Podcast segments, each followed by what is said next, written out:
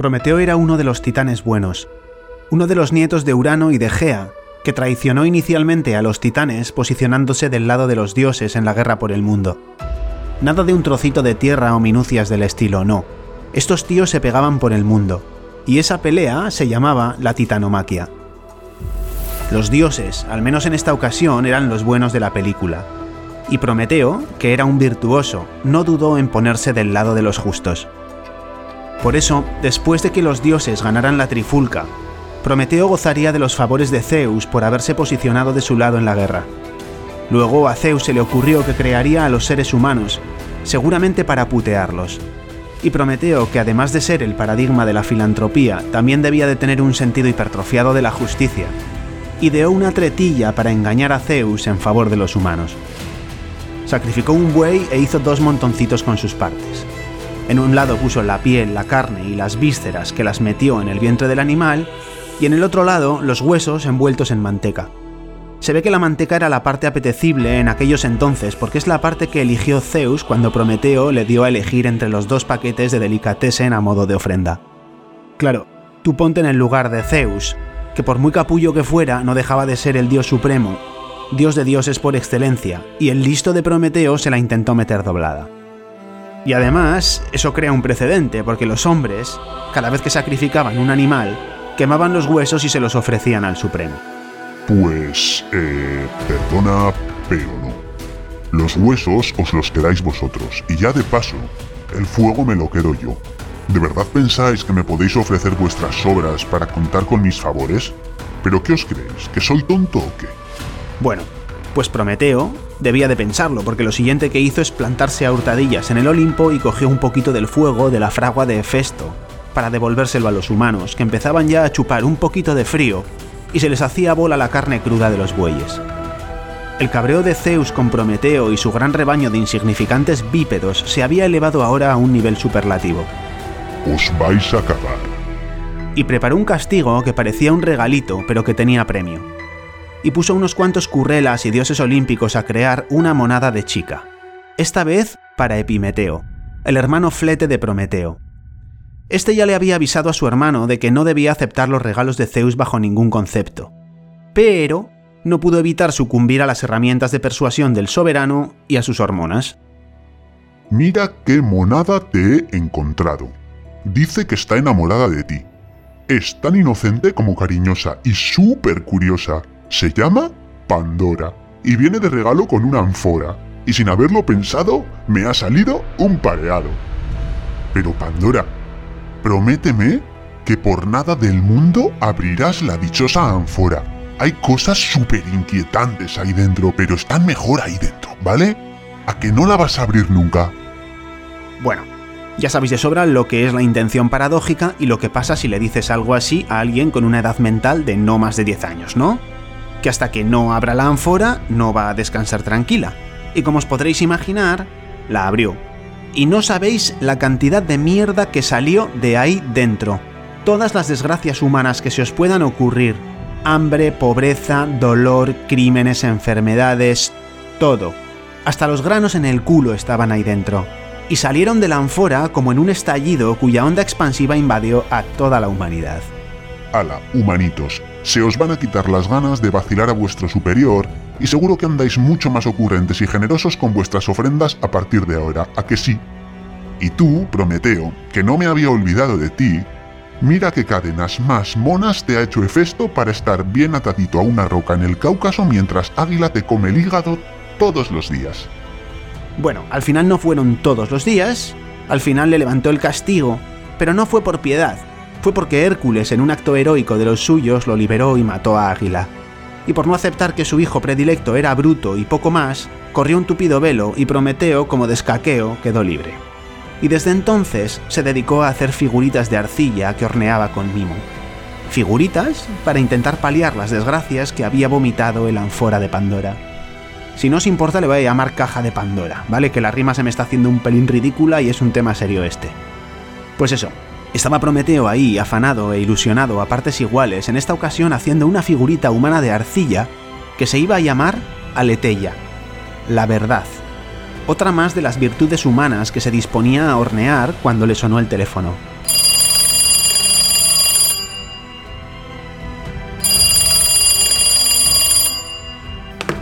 Diga. Soy Zeus. Ah, hola Zeus. ¿Puedo ayudarte en algo? Claro, necesito que bla bla bla bla bla. Ah, claro. Ahora mismo voy. Terminó de retocar la figurita de Aleteia y se dispuso a indisponerse durante un tiempo de su taller. Lo que le pidió Zeus y lo que hizo en ese momento es uno de los misterios de la mitología griega. Por lo menos para mí, pero nos da igual. Lo que importa es que esa ausencia fue clave en la creación de la mentira. Con Prometeo indispuesto, aparece en escena uno de sus aprendices, Dolo, que miró a un lado y luego al otro para comprobar que estaba solo. Menudo liante el amigo Dolo. Era la personificación del fraude, del engaño, los ardides y las malas artes. Uno de los prófugos que escapó de la cajita de Pandora para sembrar el mal entre los humanos. No sé cómo acabaría Prometeo acompañado de este sujeto, pero bueno, la cosa es que, en el taller, Dolo descubrió la figurita que representaba a la verdad, y él, que andaba por ahí precisamente aprendiendo de Prometeo, no pudo resistirse a coger el trozo sobrante de arcilla y ponerse a hacer una figurita idéntica a la de Prometeo. Para algo era su aprendiz, pensó. Ahí estuvo durante horas con todo su empeño trabajando en su figurita. Movía las manos con destreza y alternaba su mirada entre la figurita de Prometeo y la suya. Retocaba un poquito por aquí, otro poquito por allá, quitaba un trocito de aquí, lo ponía por allá. Le estaba quedando idéntica hasta que de repente... ¡Oh, mierda! Se ha acabado la arcilla. Por un poquito de arcilla no voy a poder terminar mi figurita. En una de estas, Prometeo hace su aparición en escena, que ya venía un poquito cabreado de su misteriosa tarea, y mira por dónde se encuentra Adolo con las manos en la masa, o en la arcilla, mejor dicho. La cara de sorpresa de Prometeo no tiene precio, al comprobar la similitud entre ambas figuritas. Eran prácticamente idénticas. Solo se podían distinguir porque a la de Dolo le faltaban los pies, porque no había tenido arcilla suficiente para completarla. Estaba Dolo medio torsionado sobre sí mismo, con los ojos cerrados, tapándose la cabeza con el brazo, esperando un inmenso tortazo de titán, cuando de repente... ¿Cómo? ¿Por qué te ríes, Prometeo? Es genial. Ahora mismo meto las dos figuritas en el horno. ¿Cómo? ¿Te gustan entonces? Dolo no se lo creía. Se le escapó una sonrisa que era una mezcla de miedo, susto, alivio, yo qué sé. Y ahí se fueron Aleteia y su versión fake juntitas y de la mano al horno. Cuando por fin Prometeo abrió el horno, Aleteia salió caminando con paso firme. Por detrás, a trancas y barrancas. La mentira intentaba seguir su paso, pero a cada rato se quedaba atrás, expuesta, indefensa y coja. Me intriga muchísimo el insomnio.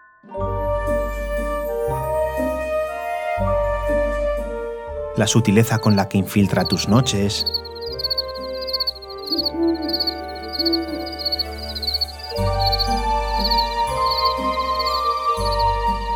La violencia con la que arruina tus días.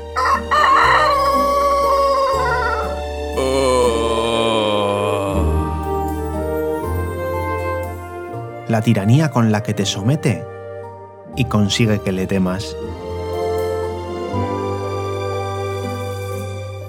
Pero sobre todo, la elegancia con la que la terapia cognitivo-conductual para el insomnio acaba con él.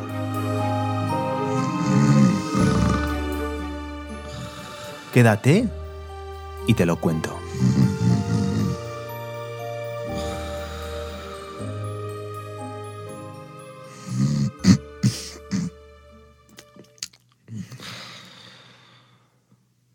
Hoy os voy a contar algo extraño. El verdadero reto está en sonar convincente. Supongo que todos sabéis lo que es el efecto placebo. Es un vocablo con origen en el latín, que deriva de placeo o placere, y que significa dar placer, agradar, deleitar. La RAE lo define como sustancia que, careciendo por sí misma de acción terapéutica, produce algún efecto favorable en el enfermo si éste la recibe convencido de que esa sustancia posee realmente tal acción. En su uso, la sustancia a la que se refiere la RAE se hace extensible también a cualquier acto terapéutico del que pueda derivar dicho beneficio o efecto. Aquí hay que aclarar que la sustancia o el acto terapéutico en cuestión por sí mismo no es capaz de producir dicho efecto favorable. Y si el placebo es la sustancia o el acto terapéutico que produce el beneficio, El efecto placebo sería el efecto que produce, o sea, el beneficio. Su alter ego es el efecto nocebo, del latín nocere, que significa dañar o lastimar. Este es el fenómeno por el cual una medida terapéutica produce un efecto negativo o un empeoramiento de los síntomas o signos de una enfermedad que no se explica por los efectos farmacológicos u orgánicos de esta. O sea, sería justo lo contrario al efecto placebo.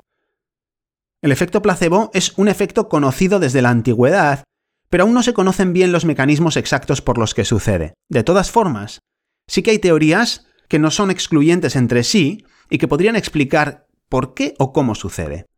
Una de ellas es la mejoría espontánea de la enfermedad, lo que se conoce como regresión a la media.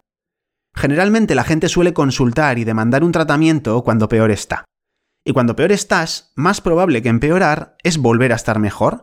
Es lo mismo que pasa con la bolsa, que hay que comprar cuando está abajo y retirar el dinero a un fondo más estable cuando está a tope, porque lo previsible es que suceda lo contrario. De igual forma, la homeopatía también debería de darle las gracias a la regresión a la media en muchos casos. Los sesgos de confirmación son otra de las posibles explicaciones del efecto placebo consiste en prestar atención y quedarnos con la observación de cualquier indicio de beneficio esperable de un tratamiento, al tiempo que ignoramos sus efectos negativos o nulos. El ejemplo FETEN es el de las barritas de árnica para los golpes de los niños. Es increíble cómo algo con tan poca evidencia, que es nula en este caso, haya podido triunfar tanto aprovechándose de la incapacidad de los padres de aceptar que no hacer nada ante tal golpe puede ser igual de efectivo que un Padre Nuestro evitándole un moratón a su hijo. Antes se les cantaba a los niños sana sanita, patita de rana, si no sanas hoy, sanarás mañana, y el niño se tranquilizaba. El hematoma saldría o no en función de las características del traumatismo en cuestión, pero no por la canción. Hoy a la patita de rana se le llama barrita mágica de árnica montana. Con una diferencia, la patita de rana sirve para sugestionar a los niños y la árnica montana a los niños y a sus padres. Es increíble la facilidad con la que se puede vender humo aprovechándose de la intensidad de las emociones de los padres por el malestar de sus hijos. La dichosa barrita no hace absolutamente nada que no hubiera hecho el propio organismo en coalición con el paso de los minutos y las horas. Y no, créeme, no le habría salido ese moratón con el que fantaseabas. Vuelvo de mis divagaciones a la forma en la que actúa el placebo.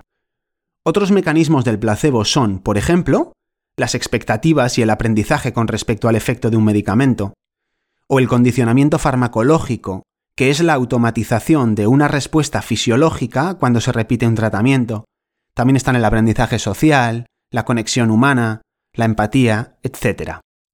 No se conoce del todo cómo, pero se acepta ampliamente que los mecanismos implicados son aquellos que conectan el cerebro con el resto del organismo de una u otra manera y esto sucede gracias al cableado del sistema nervioso que recorre todo el cuerpo y al efecto de algunas sustancias como neurotransmisores u hormonas que tienen impacto en las emociones y la forma en la que percibimos los síntomas y el efecto fisiológico que producen estas sustancias en otros órganos y sistemas. Estamos hablando de la síntesis y liberación de dopamina, endorfinas, opioides endógenos, moduladores del sistema inmune como el cortisol, y un largo etcétera que cuando ejercen su efecto en el propio sistema nervioso, o en el aparato digestivo, o en el sistema inmunológico, la piel, etc., modulan desde el efecto que produce el insulto a la percepción del síntoma o incluso hasta la interpretación que hacemos del mismo. Tal es el poder de este fenómeno que se ha llegado a cuantificar hasta en un 75% en el tratamiento de algunas enfermedades.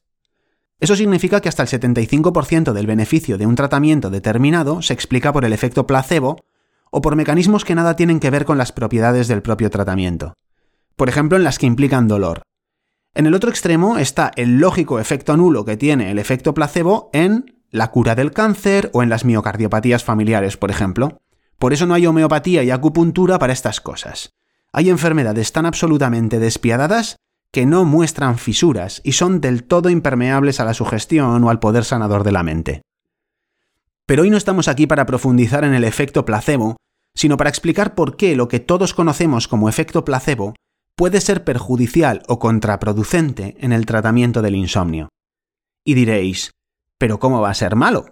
¿Qué más da que el beneficio se produzca de forma real o por efecto placebo, si de hecho hay un beneficio? Pues sí y no. Antes de empezar, quiero dejar bien claro que no estoy en contra de las intervenciones que funcionan en gran parte o en su totalidad a través del efecto placebo, solo con dos excepciones.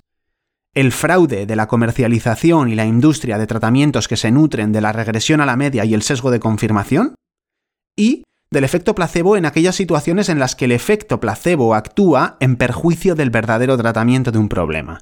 Es decir, cuando el placebo de hecho puede ser contraproducente. Y aquí estoy hablando del efecto placebo en el tratamiento del insomnio. Es aquí donde quiero poner el foco en este audioartículo, en el potencial perjudicial del placebo en el tratamiento del insomnio. Me refiero al uso de la melatonina, los productos de herboristería, los suplementos, y añado aquí también los rituales, que tienen el mismo efecto que los tratamientos con efecto placebo y que muy habitualmente se autoadministran los pacientes con insomnio. En el caso concreto del insomnio, el efecto placebo se ha llegado a cuantificar en el 63% del efecto terapéutico de las intervenciones o terapias. Es decir, dos terceras partes del efecto de los tratamientos se le puede atribuir a la sugestión o a alguno de los mecanismos que ya hemos explicado. Estamos hablando de una magnitud del efecto muy considerable, mayor que el que tienen en muchas otras enfermedades. Y de esto se desprende la primera reflexión sobre el potencial perjudicial del placebo en el tratamiento del insomnio. El insomnio es un ente altamente sensible a la sugestión. Esto es lo mismo que decir que la capacidad de dormir bien para un insomne depende en parte de la confianza que uno tiene en poder dormir sin problemas. Y viceversa. Las expectativas negativas sobre la capacidad de uno mismo para poder generar un sueño suficiente y reparador tienen la capacidad de arruinarle el sueño y servir de abono para el insomnio. Ahí va un chascarrillo para que sepáis a qué me refiero. Me ha pasado ya unas cuantas veces que después de una consulta de valoración, al transmitir al paciente que era un buen candidato para el tratamiento y que tenía muchas posibilidades de mejorar, esa misma noche su sueño mejoró más de lo esperable, hasta el punto de que en algunos casos anularon el tratamiento. Al creerse la explicación de que en realidad eran muy capaces de recuperar su patrón de sueño normal, la confianza eclipsó al miedo y a la ansiedad que nutrían su problema, y la simple valoración se materializó en un buen sueño esa noche. Aquí en realidad no podemos hablar de placebo porque ni siquiera se llegó a aplicar el tratamiento, y sin duda es algo muy positivo si el efecto dura lo suficiente para resolver el problema. No es a esto a lo que me refiero con lo contraproducente del placebo en el insomnio. Solo quería enseñaros un ejemplo de cómo la capacidad de dormir de algunos insomnes depende en buena parte de su confianza en poder dormir bien. De que desaparezca la desesperanza o el miedo con su respuesta de ansiedad, porque ya sabemos por otros audioartículos que el miedo y la ansiedad de rendimiento o anticipación es uno de los mecanismos perpetuantes cardinales del insomnio crónico, junto a las conductas de compensación y las asociaciones disfuncionales de la cama con el sueño. Una vez aclarado esto, ya estamos en condiciones de explicar y que entendáis por qué el placebo es un enemigo para el insomne. Recurrir a cualquier producto y comprobar que se produce una respuesta positiva es como comprar algo a crédito. Vale, ya lo has conseguido, pero a expensas de un saldo negativo en tu confianza. Esto es pura energía potencial, esperando el mejor momento para liberarse y destruir más tu capacidad para dormir si cabe. Acabas de comprar confianza a crédito, y solo la puedes pagar con confianza. Dinero a cambio de dinero. Tienes confianza gracias a un elemento externo que compensa la falta de confianza en ti mismo y que te va a servir para dormir. Hasta aquí en realidad no tiene por qué haber ningún inconveniente. De hecho, podría suceder, es muy raro, pero podría suceder, que si el efecto placebo dura lo suficiente, el nuevo patrón de sueño saludable se automatice y se solucione el insomnio. Pero es raro. Lo mismo que es raro que la consulta de valoración produzca una respuesta tan duradera como para revertir los mecanismos que están perpetuando un insomnio crónico. Lo más normal es que te vuelvas psicológicamente dependiente del producto o ritual de turno para poder dormir. Y aunque es una situación indeseable, en realidad no tendría ningún inconveniente si 1 el producto es 100% seguro o inocuo. 2. El producto es gratuito. 3. El producto está siempre disponible cuando lo necesitas. Y 4. El efecto se mantiene a perpetuidad. Pero 1. Muchas veces el producto no es 100% seguro, porque ya vimos en el audioartículo anterior que la melatonina tiene sus efectos secundarios y que tiene interacciones farmacológicas. Y en el caso de las benzodiazepinas y otros fármacos hipnóticos creo que no son necesarias las aclaraciones.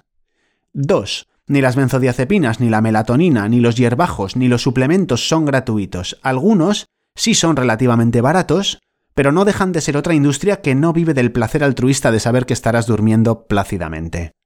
3. Raro sería que no esté disponible, pero ya tendrás tú que ocuparte de que lo esté. Una merma ligera en tu independencia que por pequeña no deja de ser real. Y 4. Sobre la perpetuidad del efecto. Por ejemplo, sabemos de sobra que las archiprescritas benzodiazepinas producen tolerancia. Eso significa que la misma dosis deja de tener efecto o que para conseguir un mismo efecto necesitamos una dosis mayor. Y este es uno de los motivos por los que el tratamiento crónico con benzodiazepina se desaconseja en el tratamiento del insomnio. Pero incluso al margen de las drogas hipnóticas, el efecto placebo tampoco es imperecedero. Y aquí vuelvo al ejemplo de la confianza a crédito. Acuérdate de que dormías porque habías comprado confianza. Pero le debes confianza al crédito. Se la puedes devolver abandonando el placebo, pero entonces estás en una situación de falta de confianza para dormir, o puedes usar confianza siempre que quieras sin incurrir en más déficit de confianza, siempre y cuando no la pierdas o generes nueva confianza propia, lo que viene siendo confianza en ti mismo, confianza en que eres capaz de dormir sin ergogenias ilusorias. Pero si la pierdes y no generas confianza en ti mismo, ¿qué es lo que sucede? Pues que tu desconfianza es todavía mayor, y tu insomnio es ahora resistente a la melatonina, al suplemento de turno, o al baño de sales y fragancia de lavanda con la música de Enya o lo que sea. O sea, que tu insomnio es ahora más virulento y más grave si cabe. Es un insomnio resistente a los tratamientos. Este es el círculo vicioso típico de todo insomnio crónico que ya lo ha probado todo y que vive encadenado a pseudoterapias y rituales fóbicos y obsesivos que contemplan, entre otros, todas las medidas de higiene del sueño, la melatonina y los productos de herboristería. El efecto placebo, al igual que los rituales, te procura una inicial sensación de confianza que te puede solucionar el problema durante algún tiempo. E incluso, en teoría, podría darse el caso de que esa confianza inicial rompiera los intrincados mecanismos que están perpetuando ese insomnio. Pero como ya hemos dicho, esto es excepcional. Lo habitual es que el insomne encadene rituales y ayudas externas con supuestos beneficios, uno detrás de otro, beneficiándose con suerte de forma muy puntual de alguno de ellos gracias al puñetero efecto placebo, pero que acaban en el mismísimo punto de partida, con su patrón disfuncional de sueño y ahora además con la dependencia psicológica de las nanas de nuestro amigo Hermes. Os recuerdo la historieta del capítulo 4 de la serie sobre el insomnio, de cómo las nanas de Hermes, el tramposo dios mensajero, consiguieron dormir al perpetuo insomne Argos Panoptes para liberar por fin a Io. Pero el sueño de Argos no acabó bien precisamente, de hecho acabó con su muerte, y la libertad de Io fue tan efímera que no pasó ni un día hasta que Hera se volviera a ensañar con ella y la sometiera a otra de sus torturas.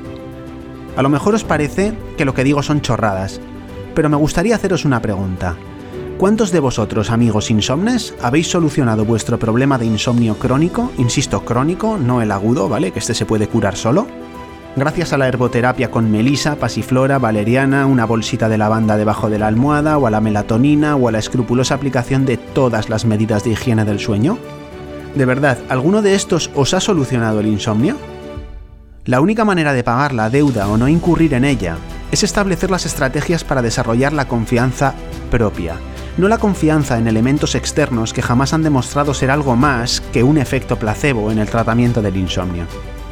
Acordaos de cómo en la historia de Prometeo, la verdad, que era Aleteia, avanzaba con paso firme al salir del horno, y por detrás, pretendiendo parecerse a ella, pero coja e inestable, le seguía la mentira, creación de Dolo, que había salido de la caja de Pandora para arruinar la existencia de la humanidad. Quizás de ahí el dicho que dice que al mentiroso se le coge antes que al cojo.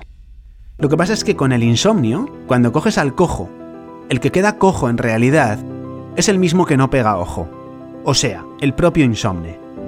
De todas formas, no olvidemos que Epimeteo consiguió cerrar la caja que abrió Pandora cuando aún quedaba alguien dentro. La esperanza. Si tienes un problema de insomnio y sientes que necesitas ayuda para solucionarlo, visita mi página web sigormadaria.com, despliega el menú y clica Tratamiento del insomnio. Ahí podrás conocernos a Ollane y a mí en un vídeo explicativo sobre la terapia cognitivo-conductual para el insomnio y conocer los detalles de nuestro programa. Y si te ha gustado el contenido o conoces a alguien que le pueda ayudar o interesar, no dudes en premiarlo y compartirlo. Saludos y nos vemos en el próximo episodio.